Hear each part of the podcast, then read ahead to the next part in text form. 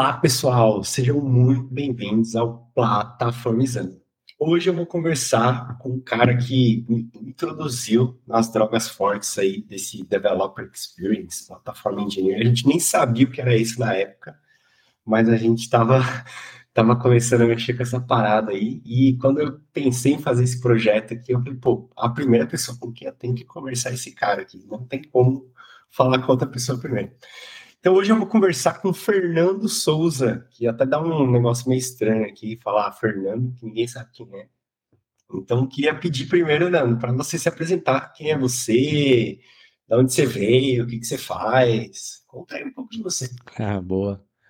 Fala galera, beleza? Bom, eu me chamo Nando Souza, né? Mas aí no, no RG tá Fernando Souza.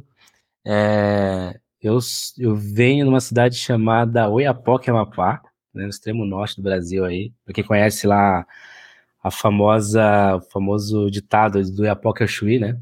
Então, então é uma coisa que, que realmente a galera, quando eu falo, se impressiona, né? Bom, hoje eu sou, atuo como Principal Software Engineer na RD, é, na RD Station. É, atualmente focando bastante ali em produtividade, focando bastante em métricas de produtividade, é, em como a gente dá mais poder para as pessoas engenheiras do time a escreverem código melhor, mais rápido, né, e com segurança também. Então, esse tem sido tem sido a minha área de atuação nos últimos pelo menos três anos aí. Legal.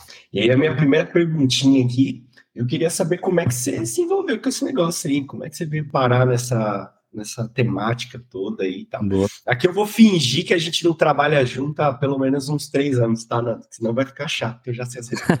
Mas eu queria que você contasse como é que você foi parar nesse negócio aí, você acordou um dia e falou assim, vou fazer plataforma engineering. É engraçado, né? Acho que vem muito do background, assim, né? Então eu, antes de trabalhar na RD, eu tinha uma, uma pequena startup em que a gente, nosso nosso objetivo como empresa, ali, nosso negócio era entregar MVPs, assim, né? Entregar software rápido. Então a gente tinha uma meta ali de entregar MVP em duas semanas, né?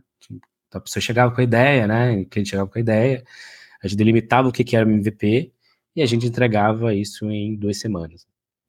Então isso isso sempre me fez pensar ali dentro, né? Tipo, de como é que a gente entrega coisas mais rápido, como é que a gente entrega coisas com qualidade, como é que como é que o time anda de uma maneira é, em que a gente não precisa descobrir muita coisa no meio do caminho, a gente só precisa utilizar os building blocks para poder criar as coisas, né? Então, isso é uma visão meio que utópica, né? Dentro de software, as coisas vão se mudando e alterando ao longo do tempo, né? Divide aí a comunidade de JavaScript em termos de frameworks e tal, em termos de ferramentas. Mas acho que é algo que quando a gente ataca ali, naquele né, meu contexto bem micro, né? Admito isso. É, me dava muito me dava muito resultado assim, né? Em tentar antecipar essas coisas, deixar claro para as pessoas, criar mini ferramentas ali, é, criar building blocks, de, deixar as coisas claras é, em termos de, de escopo, né? Então, eu te, isso, esse sentimento aí de como é que a gente melhora o nosso trabalho no dia a dia é algo que eu já carrego aí antes da RD nesse sentido, né? É porque o nosso business era isso, né? É, a gente tinha que entregar em duas semanas. Então fazia parte do business pensar como é que a gente entrega lá. Não tinha, ah, chegou duas, três semanas, ah, não, beleza, só mais uma semana a gente entrega, ou é, vou entregar daqui a. O roadmap estourou, né? Não recebia grana, né? Não recebia o pagamento. Então, é, vinha muito desse, desse meu cenário ali, tá?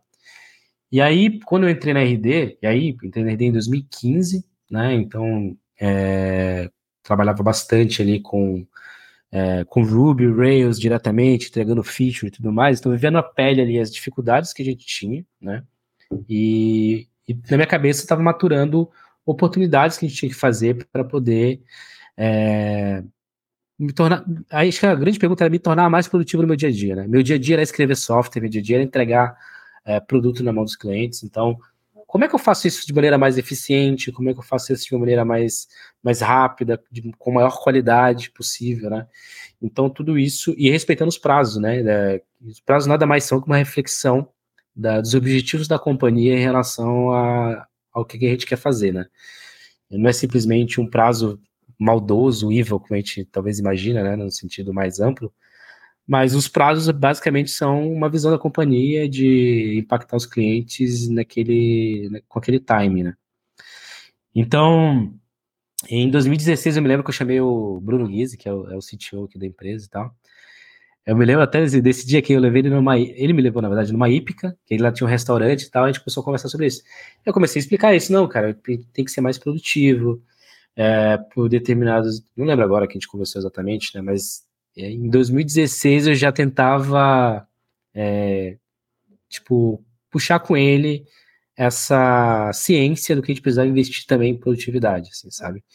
Em, em coisas em que, por exemplo, que eu quando quero fazer produto, é, eu não quero me preocupar com as minúcias de infraestrutura ou coisas muito baixo nível, né? É, de muito baixo nível. Eu quero entregar produto, eu quero colocar produto na mão do cliente rápido, entendeu? Então, é, era mais ou menos essa a minha frustração na época. Na verdade, não, era, não é uma frustração, mas era a minha incomodação na época com algumas coisas, e que me fez começar a pensar isso lá em 2016, né, é, sobre esse problema. Acho que mais ou menos por aí. É engraçado que eu estava pensando nesse negócio de é, produtividade e tal, né? E, e aí é uma coisa que a gente faz isso há anos, né? Porque o framework mesmo, né? O Rails, sei lá, o Spring, enfim, pode escolher qualquer framework aí que você quiser. Eles são só um reflexo disso, né? Por baixo dos panos lá é tudo HTTPzão. Lá você poderia, por exemplo, né, escrever lá tudo na mão, fazer uns shell da vida. Mas não, você escolhe às vezes usar um framework para ser mais produtivo, né? Para ter um, um caminho de maior velocidade e tal, para você não ter que se preocupar com esse tipo de coisa, né? Pô, será que eu tenho que me preocupar como é que o, sei lá, o kernel do Linux vai fazer essa parada? Não, você usa um framework lá e ele se preocupa com isso. Óbvio, né? Ele tem seus, seus problemas, né? Tudo, toda ferramenta tem e tal, mas no final do dia acaba tendo a gente acaba escolhendo essas ferramentas para trazer uma produtividade maior para a gente, né? A gente escolhe elas de maneira consciente, pô, essa ferramenta aqui ela vai fazer o nosso time avançar mais rápido, essa ferramenta aqui vai vai trazer mais, mais, enfim, a gente vai conseguir entregar mais coisa fazendo, sei lá, menos e tal, né? A parada da eficiência e tal, eu acho isso muito doido, né? A gente faz isso há anos e aí agora a gente está começando a nomear essas coisas. Eu acho que a indústria do, do da tecnologia, ela é muito boa nisso, né? Ela pega uma coisa que ela faz lá desde 1975 e aí ela traz para o contexto atual e dá um nome mais legal. Ah, agora vamos chamar de microserviços. E aí, agora não. Tipo, a galera faz sistema distribuído lá desde que criaram a internet, mas agora microserviço é bom. E aí, eu queria saber das suas dificuldades. Pô, beleza, né? Você foi lá, falou com o Joca, o Joca falou, não, gostei desse negócio aí, vamos, vamos fazer mas né, a gente sabe que a vida nunca é fácil. Eu gosto muito da sua frase, de é, o papel aceita tudo. Então tava você lá sentado lá no, no restaurante, lá deu várias ideias pro Joca, ele falou, nossa, isso aí que eu quero, o futuro, pode me dar. E aí, o que, que foi que não foi bem assim? É, não, não foi bem assim, né? A gente criou um time, isso foi em 2016, a gente criou o um time em 2020, mas não nem por causa do, do Joca em si, mas muito por causa de mim também. Então eu tinha um tour que eu tava, é, meu tour, enfim, que eu tava querendo como carreira ali também. Tava num time bem de performance, tava curtindo bastante. Então achei que aquele momento era o momento para eu sair de lá desse time e, e, criar um time de produtividade, né? É, mas, enfim, acho que as dificuldades ali, na, na, minha opinião, né, ele se dá muito ao contexto, né? Então acho que eu não posso falar por todas as empresas, mas eu posso falar talvez pela RD, assim, sabe? Então, tem um processo que eu acho que eu acredito que seja um processo histórico, que é assim, ó. É, a gente estava no contexto antes em que a gente escrevia software e tudo mais, estava tudo certo. Só que a internet foi evoluindo, as coisas foram evoluindo, DevOps e tal, foi aparecendo Kubernetes, foi aparecendo Terraform, foi aparecendo várias outras é, infraestruturas como código e tal. Então, tudo isso foi aparecendo. Então, eu, como pessoa lá que estava querendo entregar produto, não apenas tinha que saber o meu framework, né, saber como escrever o código da maneira possível, da melhor maneira possível, escrever testes e tudo mais. Agora, para eu colocar esse serviço no ar, eu preciso entender de Terraform, preciso saber de Kubernetes, como é que acessar o pod, entender essa mecânica toda, né? É, diversas outras ferramentas que eu tenho que aprender para entregar software na ponta, tá?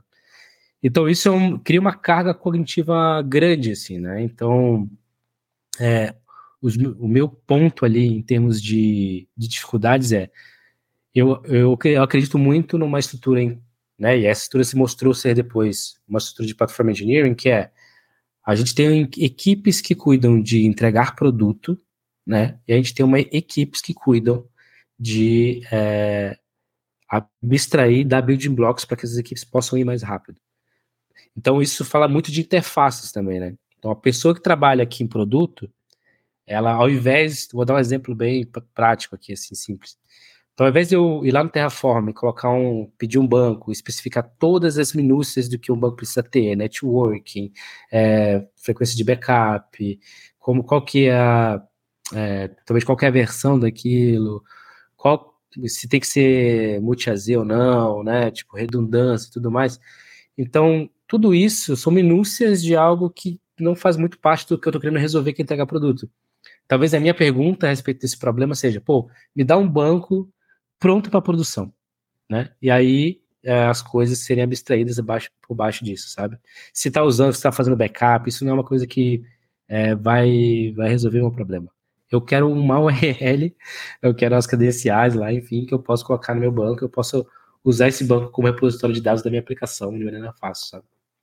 Então, pessoalmente falando, né, falando, pessoalmente no sentido de das coisas que eu passei é, dentro desse, desse período foram, pô, eu preciso entregar software aqui, mas eu estou gastando um mês, estou gastando um mês e meio para provisionar a infraestrutura, para não só provisionar a infraestrutura, mas como resolver problemas dentro da infraestrutura que não estavam, não estavam mapeados antes, em termos de, de padrão. Então, é, quanto mais você quer, se você ainda não quer entregar gambiarra, no sentido de coisas assim que sejam bem desalinhadas, você precisa ir lá e começar a resolver, abrir mato que não estava aberto em todas as camadas da empresa. Né? Então, lá em termos de framework, de estrutura ali dentro, em termos de infraestrutura, né? até vezes até em termos de é, estrutura é, organizacional. Né? Então, é, essas eram as minhas dificuldades, né, que eu, que eu entendia, eu passei essas dificuldades até 2020 ali, quando a gente, e eu continuo passando ainda, a gente não resolveu todos os problemas também, é, disso, né, pô, você quer fazer algo, que é geralmente, pô, colocar uma URL no ar ali dentro, e o cliente possa utilizar aquela URL o mais rápido possível, mas você está, talvez, muitas das vezes, se preocupando com coisas lá de infraestrutura, sabe, então, é, acho que é bem nesse caminho, assim, que foram as minhas dificuldades. Muito louco pensar que hoje em dia é muito mais difícil você fazer software profissionalmente, né? Eu, eu gosto muito desse, dessa coisa. Você fazer um softwarezinho ali de qualquer jeito e tal, subir no ar lá, colado com chiclete, cara, é rápido, né? Você não precisa de muita coisa. Agora, fazer software profissional, né, que você tem que se preocupar que, ah, meu, né, que nem você falou, ah, meu banco de dados. Pô, não é só um banco de dados, ele tem backup, ele está com certificado SSL configurado corretamente, ele tem janela de manutenção configurada para ser atualizada, ele tá tipo... E aí, pô, beleza, né? A pessoa engenheira, ela, às vezes ela, sei lá, ela gosta de se preocupar com isso, mas isso atrasa né, a entrega, isso dificulta o processo, né? porque às vezes você só está querendo, pô, eu só quero colocar uma nova feature no ar lá e já é. Sabe? Sim. Pô, isso também tem um pouco a ver, tá? É, com o mercado mesmo também, sabe? Então, por exemplo, a gente vê, talvez aí pelo, pelo hype do que, que era a, carreira, muitas pessoas entrando novas, né? Pessoas é, júnior, né? Pleno, no máximo ali. Então, a gente teve um, um acréscimo desse número de pessoas com esse nível de maturidade. Então, para esse tipo de pessoa, para ela ser eficiente ali na, na ponta, né, entregando o produto, imagina ela ter que entender, pô, de uma vez só o que, que é o Terraform, o que, que é o Kubernetes, certificados, networking de infraestrutura. Imagina, isso é uma, é, um, é uma carga cognitiva muito gigante, né? Talvez isso em algum momento no passado funcionou, é, mas não era a realidade mais hoje em dia, pelo menos pela questão de mercado, que as coisas têm que andar mais rápido, é, cada vez mais os clientes, as pessoas clientes aí, né, que que utilizam nossos serviços, né, que dependem do nosso serviço, elas almejam mudanças mais rápidas, né, tipo evolução do produto mais rapidamente. Então é toda uma conjunção, não é simplesmente um ambiente de desenvolvimento, mas é o mercado, é, são as pessoas, né? Então é todo uma, um ecossistema ali que gira em volta de construir software profissionalmente, né? Então é, a gente às vezes acha que é muito é, é muito ali binário as coisas, né? É ou não é e tal, mas o mundo ele é muito mais complexo que isso. E aí, vamos fingir que eu não trabalho no, na mesma tribo que você, para eu poder te perguntar assim, como que a sua empresa lida hoje com esse assunto, né? Vocês têm um time, tem uma área, tem, sei lá, só tem pessoas, heróis que vão lá e fazem essa parada de produtividade. Como que funciona aí dentro da, da RD? Boa. A partir de 2020, é, é, alinhei meu tour ali com, com, com a pessoa CTO e tal, com meu líder também me lidei direto, e naquela época a gente começou um esforço de, de que a gente chama de DevTools, né? E aí, como, é, em que baseado, em que isso foi baseado, né? Foi baseado no meu sentimento, assim, ó, de projetos que a gente participava, em que a gente tinha, é, ah, sei lá, é, entregar feature A, né? Depois que a gente foi analisar os cards desse, desse projeto, a gente teve que subir a aplicação, né? Teve que pegar banco de dados e tudo mais. É, um mês, acho que 50% nessa época, não lembro agora o número exato, mas acho que 50% dos cards eram relacionados à infraestrutura. Era relacionado a coisas que não faziam parte da regra de negócio. Né? Então, quando você cria uma aplicação, e aí é uma outra coisa que eu sempre falo, né? Colocar software no ar é até que a parte fácil do negócio, né? Você coloca, tipo, você tem um software pronto para produção, né? É, pronto no sentido de código, né? Mas agora, você tem um software preparado e pronto, agora sim, pronto no sentido para receber clientes, ainda mais receber clientes, receber requests de clientes da magnitude da RD, é outro é outros 500. Assim. Então, é, então você tem que preocupar, se preocupar com monitoramento, você tem que preocupar com é como eu falei, né, com resiliência, tem que se preocupar com, com observabilidade, com N coisas que não faz parte do, da regra de negócio, né?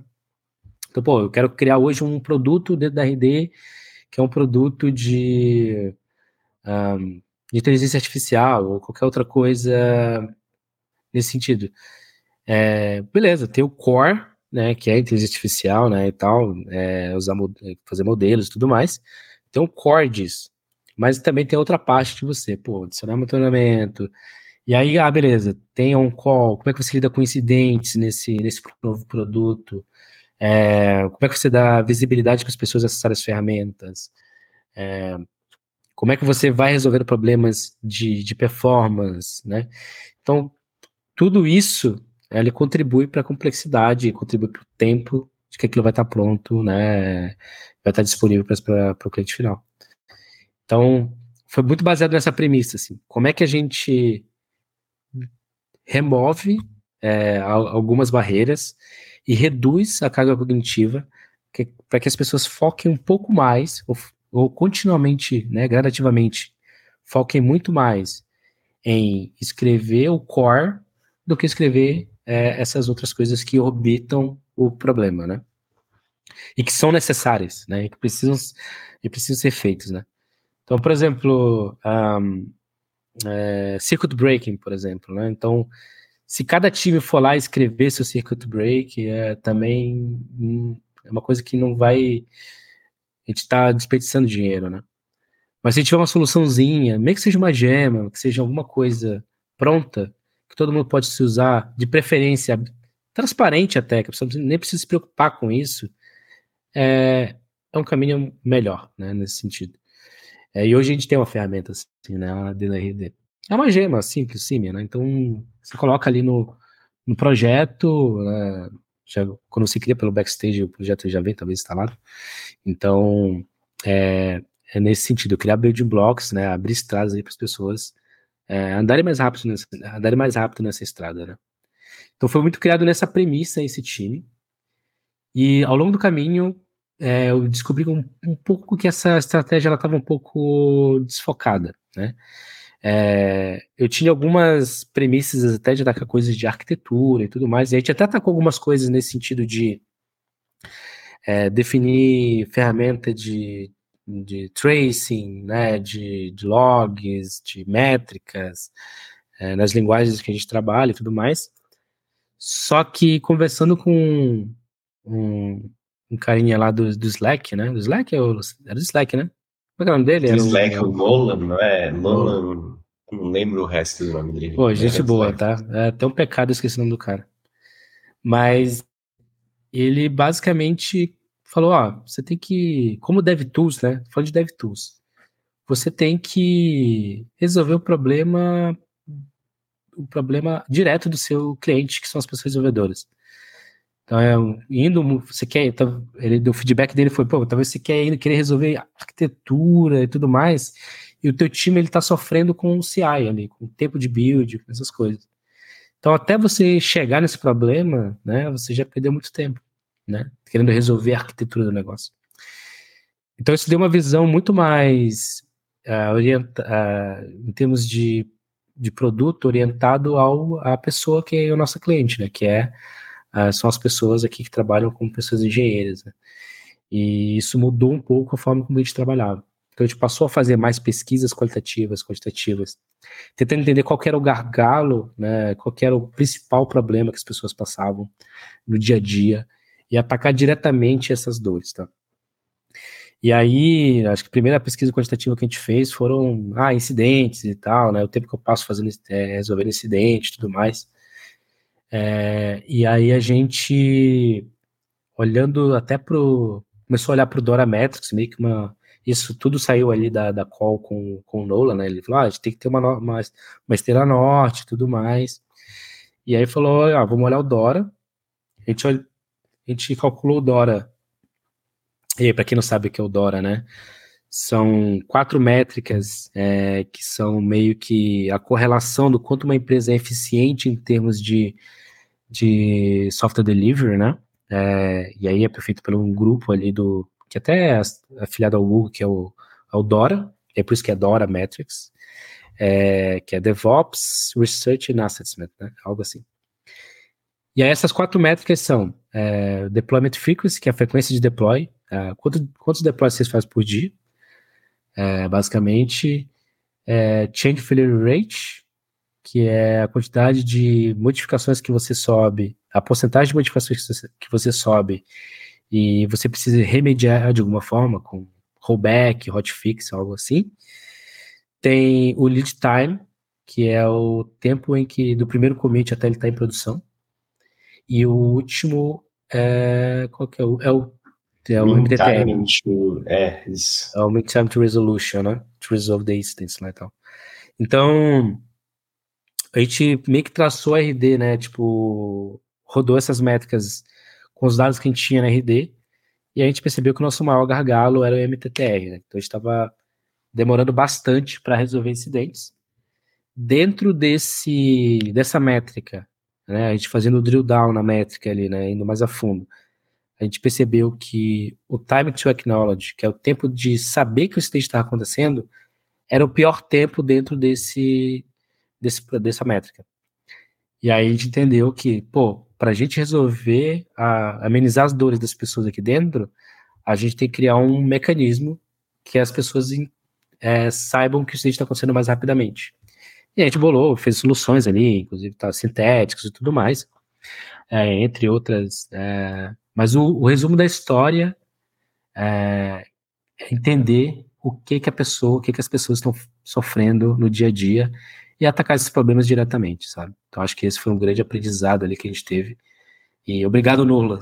Não vai estar tá ouvindo, né? Primeiro, é, eu vou mandar para ele aqui, ó. Nolan Claudio, eu achei ele aqui no LinkedIn. Ah, é verdade. É, eu, eu acho que é muito louco isso, porque eu lembro que na época, assim, né, a gente estava conversando sobre isso e a gente a gente a gente estava certo de que o deploy era um problema, né? Eu lembro muito claro, a gente não, nosso deploy, que não sei o que, a gente tem que mexer aqui. Aí na hora que a gente plotou ali, né, olhou e falou assim, pô, mas a gente tá no quadrante elite aqui do deploy, velho. A gente coloca muita coisa em produção muito rápido. Isso aqui não, assim, óbvio, né? Tem espaço para melhorar e a gente depois a gente voltou nessa nessa questão, mas a gente estava muito certo, e aí quando a gente plotou ali, pôs a planilha, olhou os números, falou, então, não é aqui que a gente tem que atacar, não. Então, a história está contando outra coisa. O dado, né? Tá contando outra coisa, né?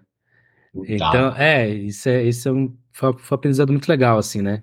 Em termos de. Porque a gente.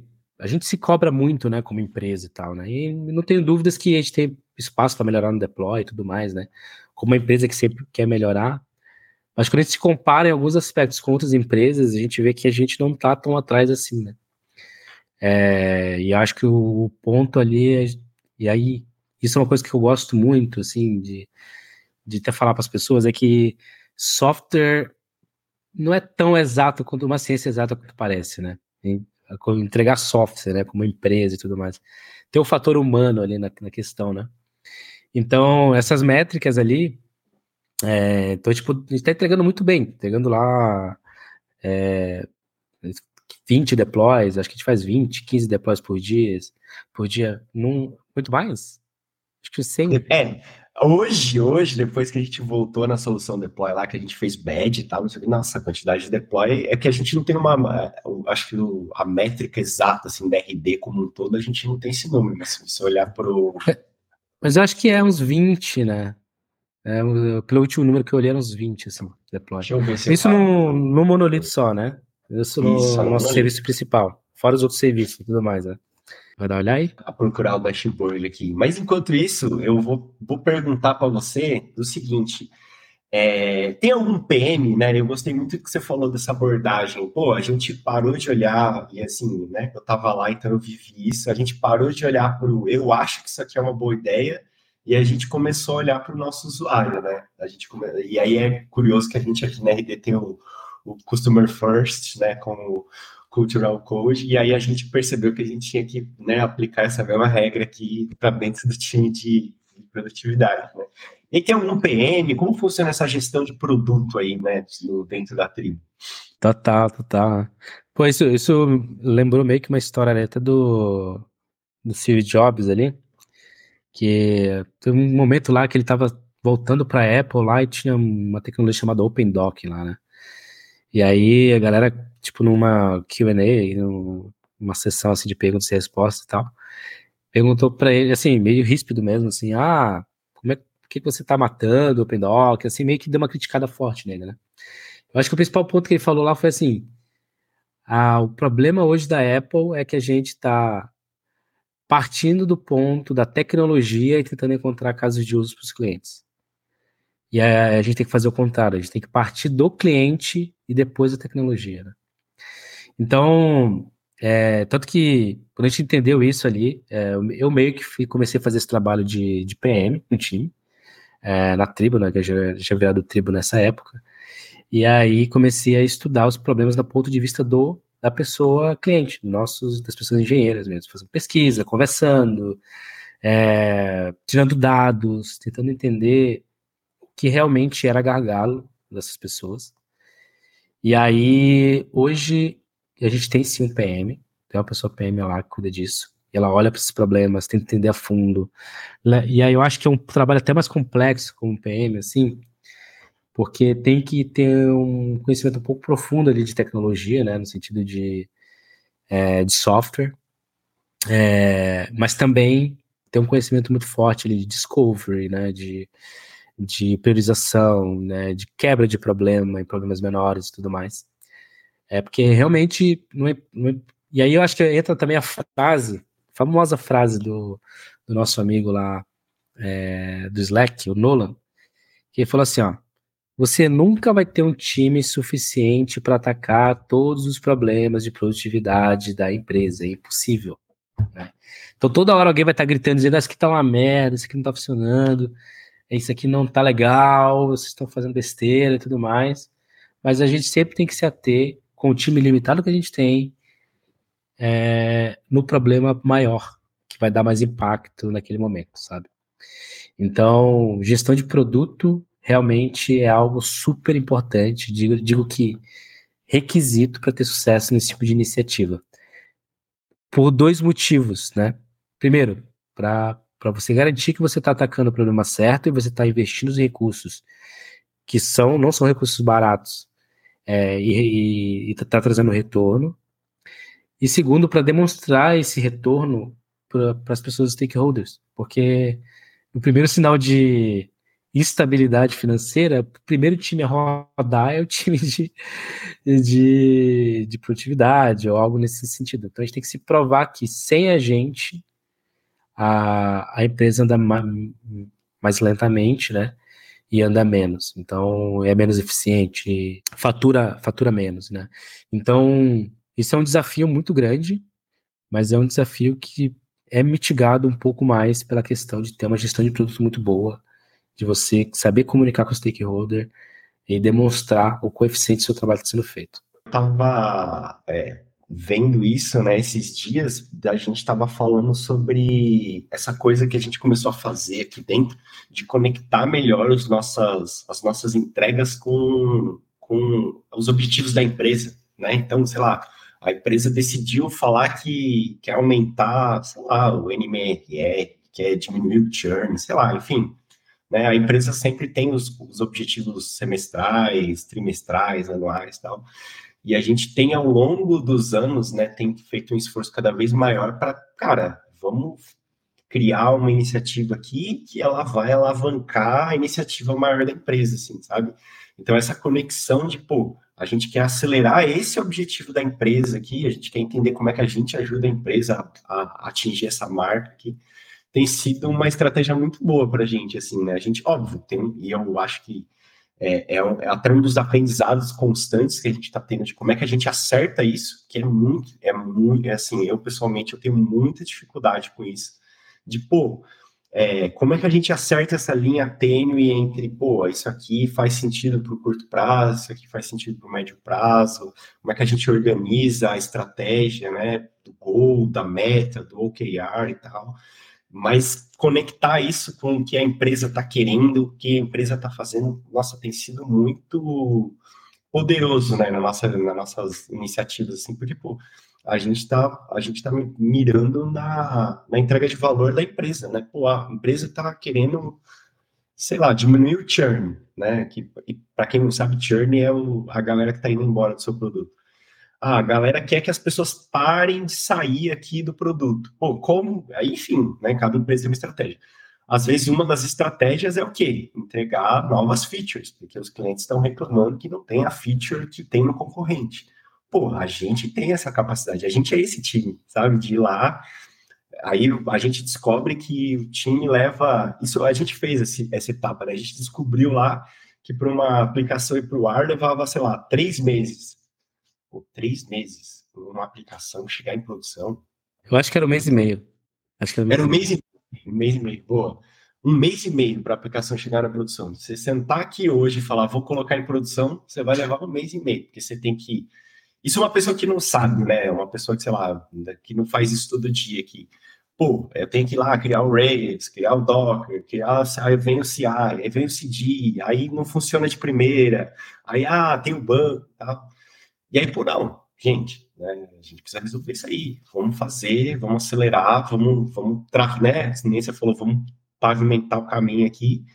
E aí hoje, pô, cara, leva, sei lá, acho que uma semana, alguma coisa assim, né? A gente tá com. A gente ainda não, não, não chegou a mexer no CD, inclusive, a gente precisa ver isso, mas, pô, cara, de um mês e meio para uma semana, é, a gente ela, né, a gente multiplica o poder das pessoas de colocar software funcionando na, na mão do cliente final, né? Que eu, eu dei um exemplo lá no, no, no último podcast para mim, que eu falei assim, cara, às vezes, o, não é que o esforço, né? Todo o esforço do, do background, ele não é relevante, mas o valor, ele só acontece quando está na mão do cliente, quando o cliente está usando, né? Eu sempre brinco com, com a escolha de banco, assim, tipo, você não escolhe o seu banco pela tela de login. Ah, quero ver se ah, deixa eu escolher esse banco aqui, deixa eu ver se a tela de login dele é bonita, é segura. Você não escolhe, você não faz essa escolha. Mas se o seu banco não tiver uma tela de login, provavelmente você não vai querer aquele banco. Eu falei, Pô, como assim? Login ah, o banco bancário mesmo, né? Então... é, o banco, o Itaú, o Nubank, sabe? Tipo, você não... Ah, vou trocar entre o Itaú e o Nubank porque a tela do Nubank, ela tem, sei lá, ela é mais bonita ou ela é mais segura. Assim, você não faz essa, essa escolha inicialmente. Às vezes você escolhe por outros motivos, sei lá, tem CDB, tem CDI, tem. Enfim, você escolhe várias outras coisas. Mas se o, o seu banco não tiver uma, uma baita de uma segurança, provavelmente você não vai usar mano, você vai não, pelo amor de Deus. Quem aí não saiu lá do Nubank, lá na época que, que nem aconteceu nada com o seu dinheiro, só o dinheiro, os caras só tiveram bug que a caixinha parou de, de aparecer lá na, na interface. Cara, pô, isso aí gerou uma, uma galera sai fora. Falei, não, não dá. Sem condição, sabe? Tipo. Boa. É, esse tem um exemplo do, do banco aí, né? Até um exemplo legal, assim, que mostra muito bem contextos de diferentes empresas, né? Então, quando acontece um incidente, ele que bobo, né? Incidente bobo desse lá no Nubank, é, não é só um incidente, né? O incidente, ele, ele sai, no, sai na Globo.com, entendeu? Tipo, com headline. Então, é, então a criticidade ali deles é maior, então eles têm que talvez apertar mais ou tipo, investir muito mais dinheiro é, nesse tipo de mecanismos ali para evitar esse tipo de incidente ou tentar trabalhar muito mais com rollouts e tudo mais, porque é business critical, né? Tipo, é critical business no sentido de qualquer errinho, ainda mais financeiro, sai na Globo.com, né? Sai na mídia, sai no, no, na reportagem do Jornal Nacional, algo assim, né? É, então, né, é nesse sentido mesmo. O que eu ia perguntar para fechar, para a gente não, não ficar aqui duas horas conversando, senão ninguém vai querer ouvir a gente, é, eu queria perguntar para você que dicas você daria para a galera lá do outro lado que está querendo começar nessa, nessa área, está querendo trazer um pouco mais disso para a empresa deles? Às vezes é uma startup, às vezes é uma. Empresas maiores, eu entendo que, é, assim, se elas não estão mexendo com isso, provavelmente elas já estão olhando para isso. Mas, pô, eu estou aqui na minha, na minha empresa e queria trazer um pouco mais disso, eu quero estudar um pouco mais disso para começar a trabalhar com isso, eu quero entender um pouco mais disso. O que, que você sugere para a galera aí? Não, legal. Eu, pô, hoje eu tenho utilizado meio que um mini framework para esse tipo de coisa, assim, que é assim, ó. Você tem lá um livro, né? Eu sempre falo desse livro, teria que falar aqui também, que é o The Staff Engineer's Path. Todo mundo aqui na RD tá cansado de ouvir falar desse livro, eu acho muito da hora. Acho que a Tanya Riley, que é a autora desse livro, ela soube condensar muita coisa. Ela tem muita experiência, dá pra ver que ela tem muita experiência de não só do aspecto é, software da coisa, aspecto tecnologia, mas como aspecto humano. Ela entende muito bem como as coisas funcionam no nível de organização, de pessoas e tudo mais. E em determinada parte do livro, ela fala que é, existem quatro é, qualidades, skills, habilidades que você tem que ter para você realizar qualquer trabalho no mundo, né? E aí são as qualidades, né? Core Technical Skills, que basicamente no nosso caso aqui, como pessoas desenvolvedoras, é saber, de, saber o Rail, o framework, a linguagem, né, as ferramentas que a gente tem, como testar bem, né, fazer, enfim, como colocar a aplicação em produção e tal, no core. É, e a gente precisa de mais três, três habilidades, né, gestão de produto, gestão de projeto e gestão de pessoas, né. Então, quando, quando a gente coloca por exemplo, ah, eu estou numa empresa, e essa empresa tem 10 pessoas ou 5 pessoas, é, quando a gente aplica esse problema, né, quando a gente, ah, quero colocar DevTools aqui, e a gente coloca nesse prisma de, dessas quatro habilidades, acho que a gente consegue entender melhor se faz sentido ou se não faz, né? Então vamos lá, beleza, eu tenho os skills necessários para rodar um time de, de DevTools aqui, tipo, eu tenho o conhecimento necessário, de, do dia a dia das pessoas, de framework e tal. E muitas vezes a gente, com pessoas técnicas, a gente tem. Então, esse é até um pouco mais fácil. Mas gestão de produto. Isso é um problema na empresa? Como é que isso vai impactar o faturamento da empresa? O quanto a gente está deixando de ganhar sendo mais eficiente, né? É, porque às vezes pode ser que seja um incômodo que você tem ali, mas isso não está gerando impacto grande é, na empresa. Talvez a empresa nem tenha budget para investir dinheiro naquilo, de maneira em que ela vai, tipo, separar budget para cinco, seis pessoas atacarem isso de maneira é, de maneira full time, né? Então, outra, outra parte da habilidade é a gestão de, de projeto, assim. Então, até é muito fácil a gente, com pessoas engenheiras, entrar numa questão de tipo, ah, vamos resolver aqui a tecnologia, e a gente acaba entrando num buraco negro de não definir muito bem o que, que a gente quer resolver, como a gente quer resolver, é, separar uh, os problemas em problemas menores, fazer o time andar de A para chegar no B. Como é que a gente faz isso, né?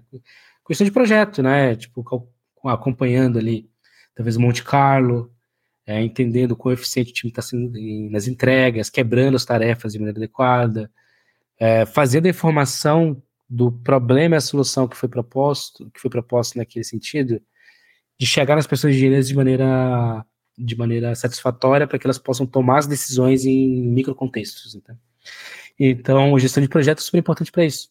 Senão você acaba tendo aquele projeto que vai estar demorando dois, três, quatro meses, cinco meses, não sai nada. Né? É, e gestão de pessoas, que é uma das coisas mais importantes, né? Como é que você garante todas essas etapas, né?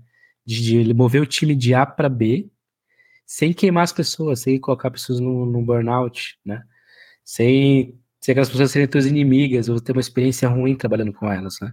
No dia a dia, na forma como você fala, da forma como você se comunica, da forma como é que você vai levar não só que você quer ter o time de DevTools na sua empresa, para os stakeholders, mas como para as pessoas dos teus pares, as outras pessoas desenvolvedoras do time, né? Então, eu colocaria muito nesse prisma, assim. Então, pega aí a tua empresa, analisa o contexto dela, é, faz sentido aqui, né? Tipo, é um problema de fato? Será que a gente não podia resolver com cultura, com uma outra coisa, com automação, ou com qualquer outra coisa, né?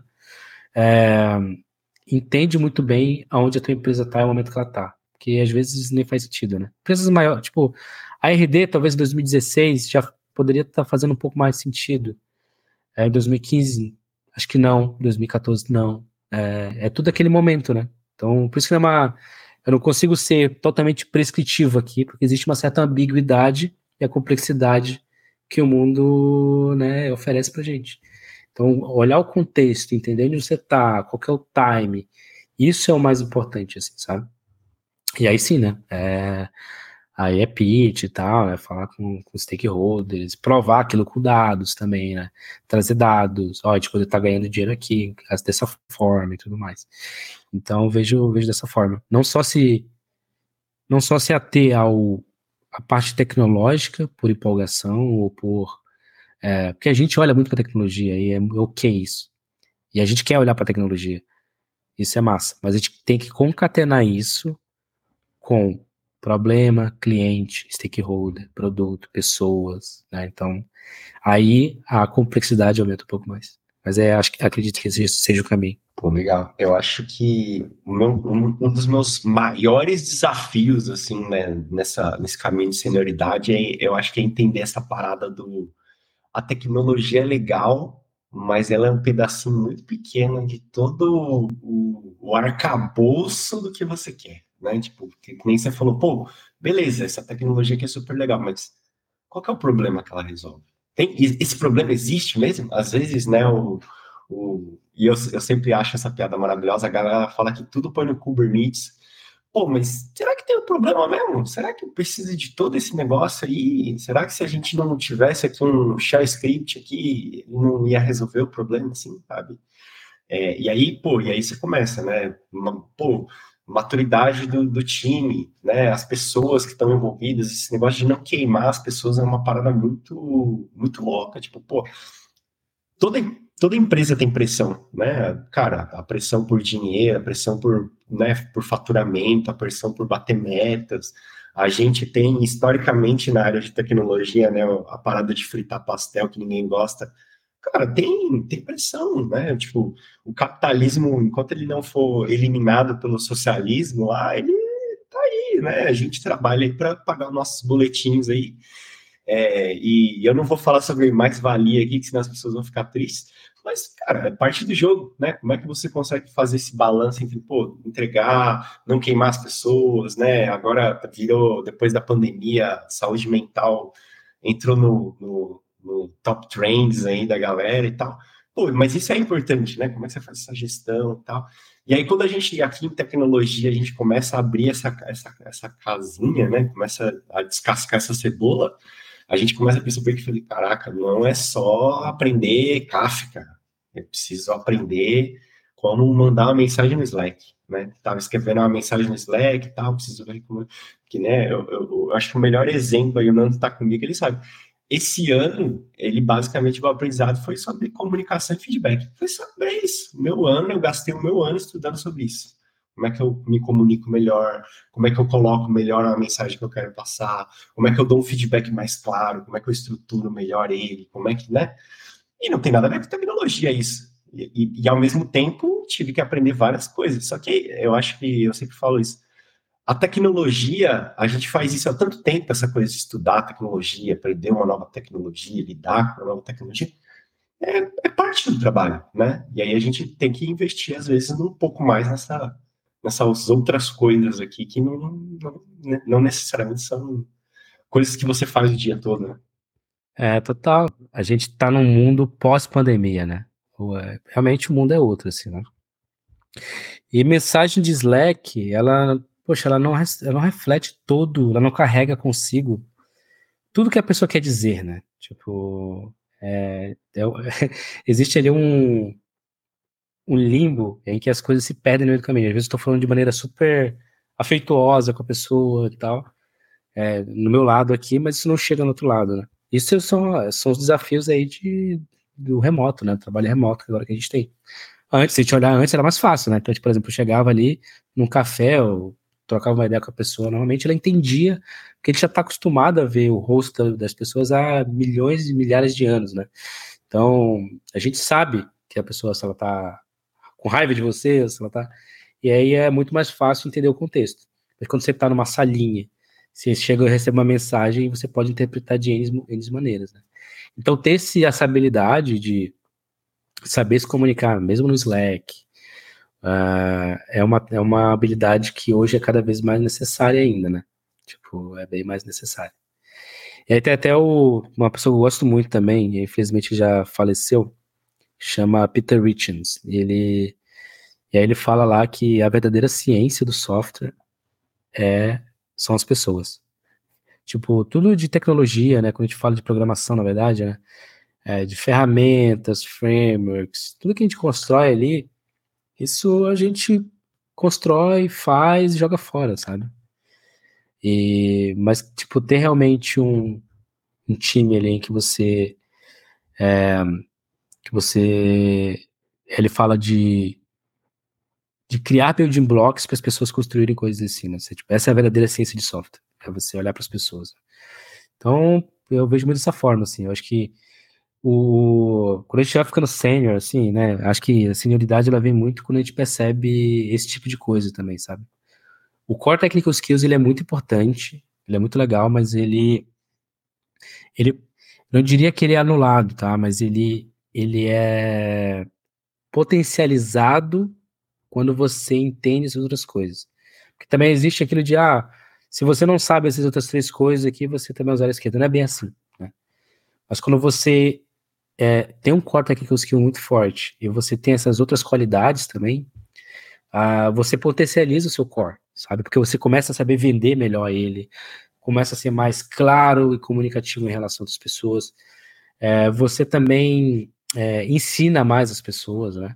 Então você está lá, você tem um conhecimento muito bom e você sabe se comunicar, você sabe levar um projeto de A para B, saber que, fazer com que todas as pessoas participem desse projeto e elas contribuam de maneira significativa com o projeto, você está ajudando a carreira de outras pessoas também, ao invés de ficar, ah, só eu sei a solução, vou me trancar aqui no meu, vou fazer sozinho até o final, sabe? E é uma questão até de escala, né? Acho que quando, quando eu percebi um pouco mais disso, eu percebi que eu escalei melhor. Ah, eu vou construir um building block aqui, por exemplo, eu construí no começo, ah, no começo da RD, no começo da RD não, no começo da minha trajetória aqui na RD, uma ferramentinha de feature flag. Foi bem simples e tal, uma API bem simples. A galera já construiu em cima um dashboard. Hoje o time de produto é, ele depende muito dessa ferramenta ali para lançar ferramentas para os nossos clientes. Então é, é, um build block um build block se cria que outras pessoas veem, dedicam horas, trabalham em cima para deixar mais mais legal, para deixar mais completo e tudo mais. Então é uma questão de escala também, né? Então eu acho muito disso. Para fechar, meu amigo Nando, eu queria saber se tem alguma indicação, se quer deixar algum livro, algum vídeo, algum artigo, enfim, qualquer coisa aí que você quiser sugerir para as pessoas. Falar assim, pô, isso aqui é muito legal. E não precisa ser relacionado a, a produtividade. Né? Esse cara assistiu uma série no Netflix da hora, queria recomendar aqui. Boa. Não, legal, cara. Eu queria sugerir um livro chamado Por que Dormimos. É uma coisa que é, While Sleep lá em inglês e tal, acho que é Por que Dormimos em português. Mas é um livro muito legal que fala muito dos é, da, do qual, qual o objetivo do sono e quais as consequências de você se privar de sono e quais as consequências, né? Tipo, quais são os benefícios de você dormir bem, tá? Por que, que eu digo isso? Eu acho que é uma coisa que eu tenho advocado bastante aqui dentro da empresa, inclusive, que é, é a gente vive num mundo, né, principalmente um mundo de desenvolvimento, em que cuidar da saúde é uma coisa que eu acho que tá, tá mudando, tá? Mas cuidar da saúde é uma coisa até mal vista, assim, sabe? Ah, você vai à academia, você é maromba, não sei o quê. Meu negócio é ser nerd ficar aqui tomando Fanta laranja, sabe? E jogando videogame. É, não é bem assim, tá? Tipo, a gente tem que. Esse livro ele fala muito sobre desses benefícios e tal, malefícios e tudo mais. É, e ele fala a importância que tem você olhar para a saúde, nesse ponto de vista, olhar muito para o sono, né? Resumo, tá? É, a gente, pô, como pessoas desenvolvedoras, engenheiros e tudo mais, a gente quer escrever o software melhor, quer ter o melhor hardware para rodar nosso software e tudo mais. Mas a gente tem que cuidar do nosso software, do nosso hardware aí, que são nossa mente, nosso corpo, que são o software e o hardware mais importante que a gente tem, e eles não, não dá para comprar outro, até então. Então, cuide bem dele. Total, né? Eu tinha assistido um, tem um TED Talk, não sei se é do mesmo cara, sobre esse negócio do sono lá, que eu achei muito massa. Depois eu coloco ele aí também. Mas eu vou procurar esse livro, massa demais. É, queria te agradecer, Nando, por esse tempo. Muito obrigado por ter né, topado essa loucura aqui comigo. E, enfim, fica à vontade aí para mandar beijo pra mãe, mandar pra avó. ah, tamo junto, tamo junto. É, de boa, para mim é um prazer, né, estar tá aqui. E, é, bom, galera, trabalho na RD Station, uh, temos vagas, né, rdstation.com.br, trabalho conosco, procura lá no site, é isso. É... Foi um prazer conversar com você, Angeliski.